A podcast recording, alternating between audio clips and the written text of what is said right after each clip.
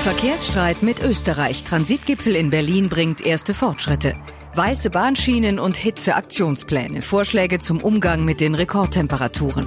Und DAK-Studie. Immer mehr psychisch Kranke in Deutschland. Besser informiert aus Bayern und der Welt. Antenne Bayern. The Break. Willkommen zum Nachrichtenpodcast von Antenne Bayern. The Break ist die Auszeit für mehr Hintergründe, mehr Aussagen und Wahrheiten zu den wichtigsten Themen des Tages. Es ist Donnerstag, der 25. Juli 2019. Redaktionsschluss für diese Folge war 16 Uhr. Ich bin Cordula Senft aus der Antenne Bayern Nachrichtenredaktion. Mit Beginn der Schulferien morgen machen sich ja auch viele Bayern auf den Weg in Richtung Süden und damit möglicherweise ins Verkehrschaos in Österreich. Lkw-Blockabfertigung an den Grenzen sorgt immer wieder für lange Rückstaus. Auf die Landstraßen ausweichen dürfen Urlauber in Tirol und Salzburg an den Wochenenden aber auch nicht mehr. Das sorgt seit Wochen für dicke Luft zwischen Deutschland und Österreich.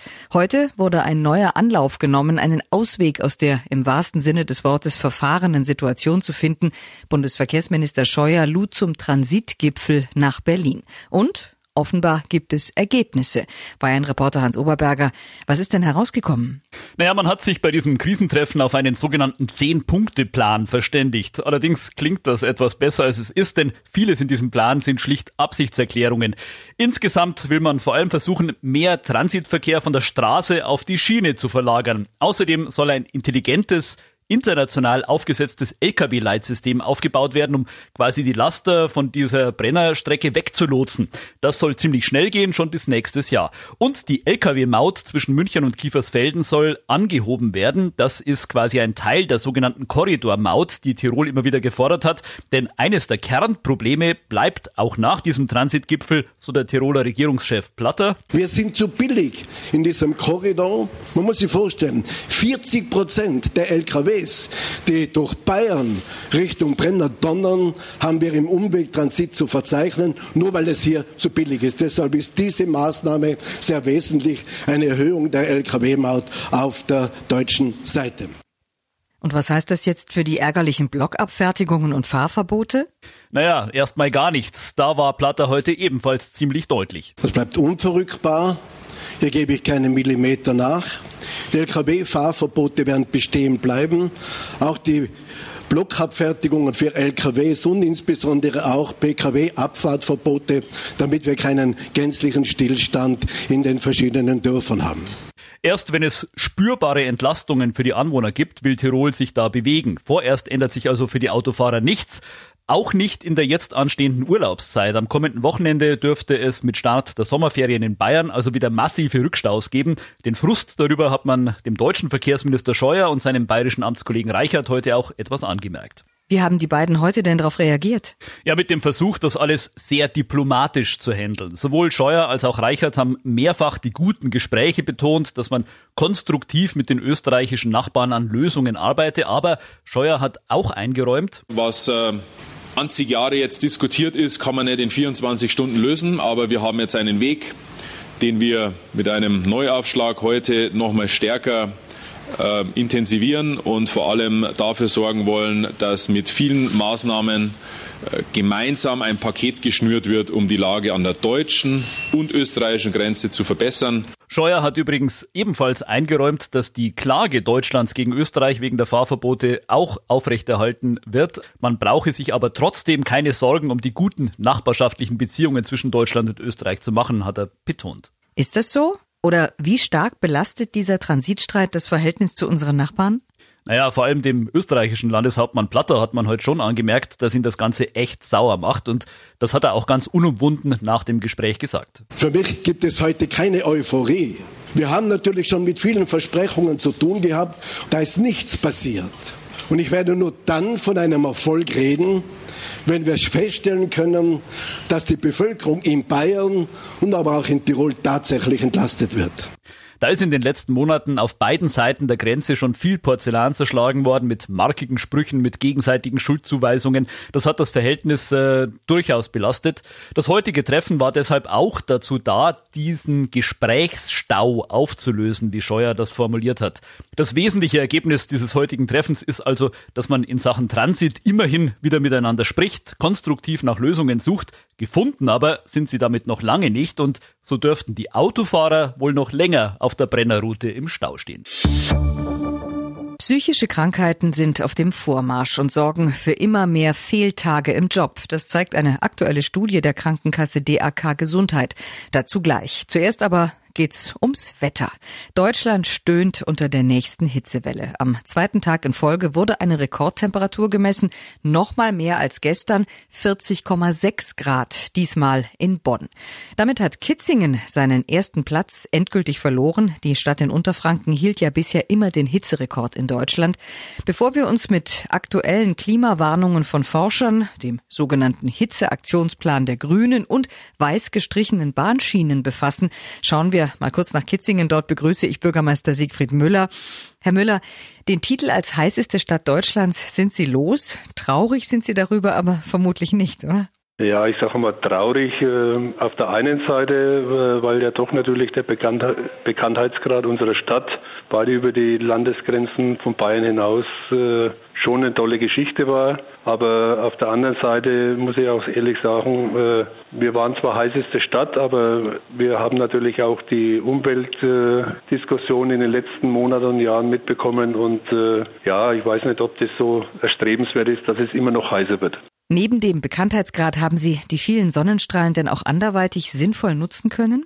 Ja, also wir haben natürlich bei uns äh, in Kitzingen wie auch überall Solar- und Photovoltaik ist bei uns auch akut äh, natürlich immer wieder ein Thema. Wir haben bei uns auf den Konversionsflächen entsprechende Photovoltaikanlagen durch einen Privatinvestor erstellt. Ja, und natürlich äh, direkt am Kreuz in Deutschland mit der A7 und A3 entlang der Autobahnen sind auch die eine oder andere Photovoltaikanlage entstanden. Also ich glaube aber, dass man auch die negativen Folgen solcher Hitzewellen natürlich auch beachten muss. Also wir haben landwirtschaftlich geprägte Strukturen hier und wir wissen natürlich auch, dass unsere Landwirte sehnlichst Regen und, und auch geringere Temperaturen erwarten. Also ich weiß nicht, wie es jetzt in den neuen äh, Rekordstadt äh, aussieht, aber ich denke mal, dass wir also in Zukunft vielleicht gar nicht mehr so nach Rekorden streben sollten, sondern eher mal das Klima im Auge behalten sollten. Weise Worte. Danke, das war Siegfried Müller, der Bürgermeister von Kitzingen. Trotz der aktuellen Hitzewelle gibt es ja durchaus Leute, die den Klimawandel nach wie vor leugnen und ihr Hauptargument ist, es gab schon immer Klimaschwankungen, es gab schon immer Warm- und Kaltperioden auf der Erde. Klimaforscher aus der Schweiz sagen jetzt, dieses Argument können wir entkräften. Antenne Bayern-Reporterin Manja Borchert, was haben die Wissenschaftler denn herausgefunden? Die Forscher von der Uni Bern haben herausgefunden, dass es einen entscheidenden Unterschied gibt zwischen dem aktuellen rasanten Temperaturanstieg und äh, früheren Klimaschwankungen.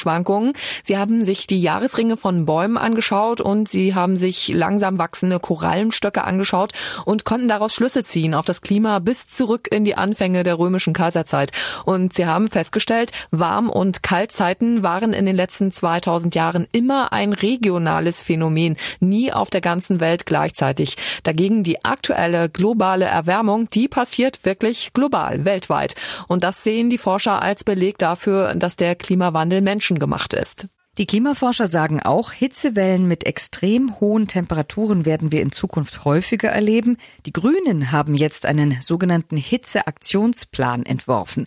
Darin fordern sie ein Recht auf Homeoffice für Büroangestellte bei Hitze. Wie soll das denn funktionieren, Manja? Im Detail haben Sie das noch nicht gesagt, wie Sie sich das vorstellen, aber Sie sagen, jeder Beschäftigte soll bei Hitze das Recht haben, von zu Hause zu arbeiten, wenn dem keine betrieblichen Gründe entgegenstehen. Also es muss auch irgendwie machbar sein. Wer auf dem Bau arbeitet oder in der Landwirtschaft, also draußen, soll sogar ein Recht auf Hitze frei bekommen. Das ist äh, Teil eines Hitzeaktionsplans, den sich die Grünen ausgedacht haben. Äh, Sie sagen, Deutschland muss sich besser wappnen für solche Hitzewellen wie aktuell. Und was steht noch in diesem Aktionsplan? Eine weitere Forderung ist, dass hitzebedingte Todesfälle bundesweit erfasst werden. Das gibt es bisher nicht. Es gibt Zahlen des Robert Koch Instituts aus Hessen und Berlin. Demnach sind im vergangenen Sommer allein in Hessen und Berlin mehr als 1000 Menschen an den Folgen der Hitze gestorben. Weil vor allem ältere Menschen gefährdet sind, die ja oft auch allein leben, schlagen die Grünen freiwillige Hitzepatenschaften vor. Und äh, Gesundheitseinrichtungen sollen kühle Räume zur Verfügung stellen, wo man sich ein bisschen abkühlen abkühlen kann, wenn es in der Wohnung zu heiß wird. Und in den Städten sollen auch Trinkwasserbrunnen aufgestellt werden. Dankeschön, Manja Borchert. Ja, die Hitze macht nicht nur Menschen, Tieren und Pflanzen zu schaffen, auch Material leidet darunter. So können extrem hohe Temperaturen Bahnschienen verbiegen. Ob das verhindert werden kann, wenn die Schienen mit weißer Farbe angestrichen werden, das testet die Deutsche Bahn seit Anfang Juli. Auch Österreich malte fünf Kilometer Schienen am Bodensee weiß an. Die Schweiz hat sogar schon erste Testergebnisse mit weißen Schienen. Dort ist Antenne Bayern Reporterin Christiane Oellrich. Christiane, was ist denn rausgekommen? Also diese Idee ist ja ziemlich neu, zumindest in unseren Breitengraden. Hier in der Schweiz hat bislang erst eine Bahngesellschaft Erfahrungen gesammelt. Das ist die Rätische Bahn. Die fährt auf den Bergstrecken im Kanton Graubünden. Und die haben letztes Jahr gesehen, dass weiß angemalte Schienen fünf bis sieben Grad kühler waren als andere. Solche Schienen können bei Hitze ja 70 Grad warm werden und dann dehnen sie sich aus. Eine Frage ist jetzt zum Beispiel, ob ein paar Grad kühler überhaupt einen großen Unterschied machen. Wenn das aber einen Unterschied macht, könnte es dann sein, dass in Zukunft das ganze Schienennetz weiß lackiert wird? Also das ganze Netz sicher nicht. Denn die Probleme mit den heißen Schienen gibt es ja vor allem in Kurvenbereichen. Wenn die Schienen sich ausdehnen, dann können in den Kurven am gesamten Gleis Querkräfte entstehen, wie die Fachleute sagen. Sie sprechen dann von Gleisverwerfungen. Und das kann richtig gefährlich werden. Also solche Bereiche würden sicher angemalt, wenn sich herausstellt, dass die weiße Farbe große Wirkung hat. Thank you Man könnte meinen, wir Deutschen hätten über die Jahre einen heftigen seelischen Knacks erlitten. Immer mehr fallen wegen psychischer Krankheiten am Arbeitsplatz aus. Waren es 1997 im Schnitt noch 0,7 Tage im Jahr, fehlen Arbeitnehmer inzwischen 2,5 Tage pro Jahr, weil bei ihnen ein psychisches Problem diagnostiziert wurde. Ein Anstieg um mehr als das Dreifache. Diese Zahlen hat die DAK Gesundheit heute veröffentlicht. In ihrem Psychoreport 2019 hat die Krankenkasse die Fehltage Tage ihrer Versicherten in den vergangenen 20 Jahren ausgewertet. Danach fehlte in Deutschland im vergangenen Jahr jeder 18. wegen einer psychischen Erkrankung im Job. Das waren immerhin 2,2 Millionen Menschen. Antenne Bayern Reporter Michael Dose, was sagt die DAK zu den Gründen dieses Anstiegs? Wird unsere Arbeitswelt immer brutaler oder macht uns unser Alltag heute eher psychisch krank als früher? Naja, dass Stress und generell unsere Lebensweise nicht immer so toll für die Psyche sind, das wissen wir ja. Und Linke, Grüne und der Deutsche Gewerkschaftsbund verweisen auch immer wieder auf eine gestiegene Arbeitsbelastung als Ursache. Immer erreichbar sein, 24-7 arbeiten und ständig mobil sein. Aber die DAK selbst, die ja auch die Studie durchgeführt hat, meint, erstmal heiße das ja nur, dass mehr Leute krankgeschrieben wurden. Ein Grund dafür könne auch sein, dass mit psychischen Problemen inzwischen einfach offener umgegangen wird. Dazu DAK DRK-Chef Andreas Storm. Diese Ergebnisse bedeuten nicht zwangsläufig, dass die Menschen vermehrt unter psychischen Problemen leiden. Vielmehr stellen wir eine Enttabuisierung des Themas fest, und deshalb ist es wahrscheinlicher, dass sich viel mehr Menschen mittlerweile trauen, beim Arzt ihre psychischen Probleme anzusprechen. Dass es heute kein Tabu mehr ist, über psychische Leiden zu reden, ist eine begrüßenswerte Entwicklung. Ähnlich sieht das auch die Deutsche Gesellschaft für Psychiatrie und Psychotherapie, Psychosomatik und Nervenheilkunde. Der Verband fordert allerdings mehr Früherkennung und Prävention, denn die meisten psychischen Erkrankungen würden sich schon in den ersten Lebensjahrzehnten manifestieren. Unter was leiden die Menschen denn am meisten? Burnout? Tatsächlich ist Burnout eigentlich schon wieder out, wenn man das so sagen kann. In den letzten sieben Jahren habe die Diagnose Burnout im Krankheitsgeschehen deutlich an Relevanz verloren, so die Studienergebnisse. Die Nummer eins jetzt unter den Krankheiten ist und bleibt die Depression. Dann folgen, und sie haben deutlich zugenommen, sogenannte Anpassungsstörungen. DRK-Chef Storm erklärt, was das ist. Das sind krankhafte Reaktionen auf belastende Ereignisse, wie beispielsweise auf Probleme in der Beziehung, oder der Tod eines Angehörigen oder auch Mobbing am Arbeitsplatz. Und auf Platz drei sind dann neurotische Störungen oder Angststörungen. Im Ländervergleich fehlen bei uns in Bayern im Job übrigens die wenigsten wegen einer Psychokrankheit und im Saarland die meisten. Und wen trifft es am schlimmsten? Laut Studie ist es so, je älter man wird, desto höher die Wahrscheinlichkeit, eine Krankschreibung wegen psychischer Probleme zu bekommen. Außerdem sind Frauen viel öfter betroffen als Männer. Interessant ist auch, in der Verwaltung und im Gesundheitswesen gab es überproportional viele Fehltage.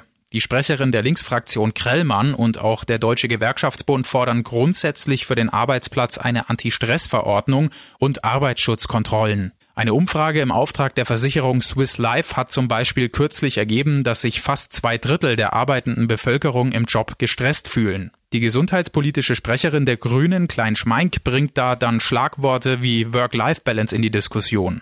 Die Arbeitgeber müssten Rahmenbedingungen schaffen, die eine gesunde Lebensweise ermöglichen und dass die Menschen mehr Zeit miteinander verbringen können und Arbeitsprozesse entschleunigt werden. Und zum eben schon erwähnten Thema Wehret den Anfängen. Da sagt die Grünen-Sprecherin, es sei nicht hinnehmbar, dass man immer noch bis zu drei Monate warten müsse, bis man ein Erstgespräch mit einem Psychotherapeuten bekomme. Danke, Michael. Und das war The Break, der Nachrichtenpodcast von Antenne Bayern am Donnerstag, den 25. Juli 2019. Ich bin Cordula Senft aus der Antenne Bayern Nachrichtenredaktion. Antenne Bayern. Besser informiert. Jeden Tag. Zu jeder vollen Stunde auf Antenne Bayern. The Break. The Break gibt's auch morgen wieder um 17 Uhr. Jetzt abonnieren.